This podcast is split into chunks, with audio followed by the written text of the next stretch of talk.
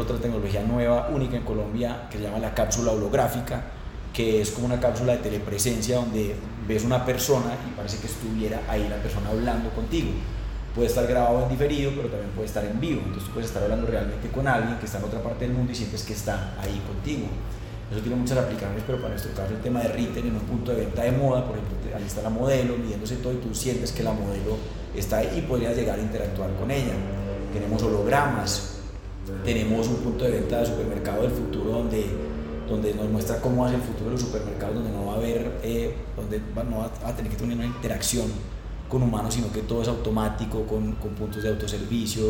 con interacción de que cuando tú levantas un producto de una, de una repisa te sale una pantalla, la pantalla te muestra la información de ese producto, si levantas dos productos te los compara para, para ayudarte a tomar la decisión.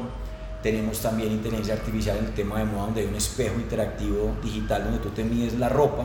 y dependiendo de la ropa el sistema reconoce lo que te estás midiendo y te muestra los diferentes colores, los diferentes precios, con qué combinar esa prenda. Entonces en esa parte de moda es muy chévere porque estamos tratando de crear una experiencia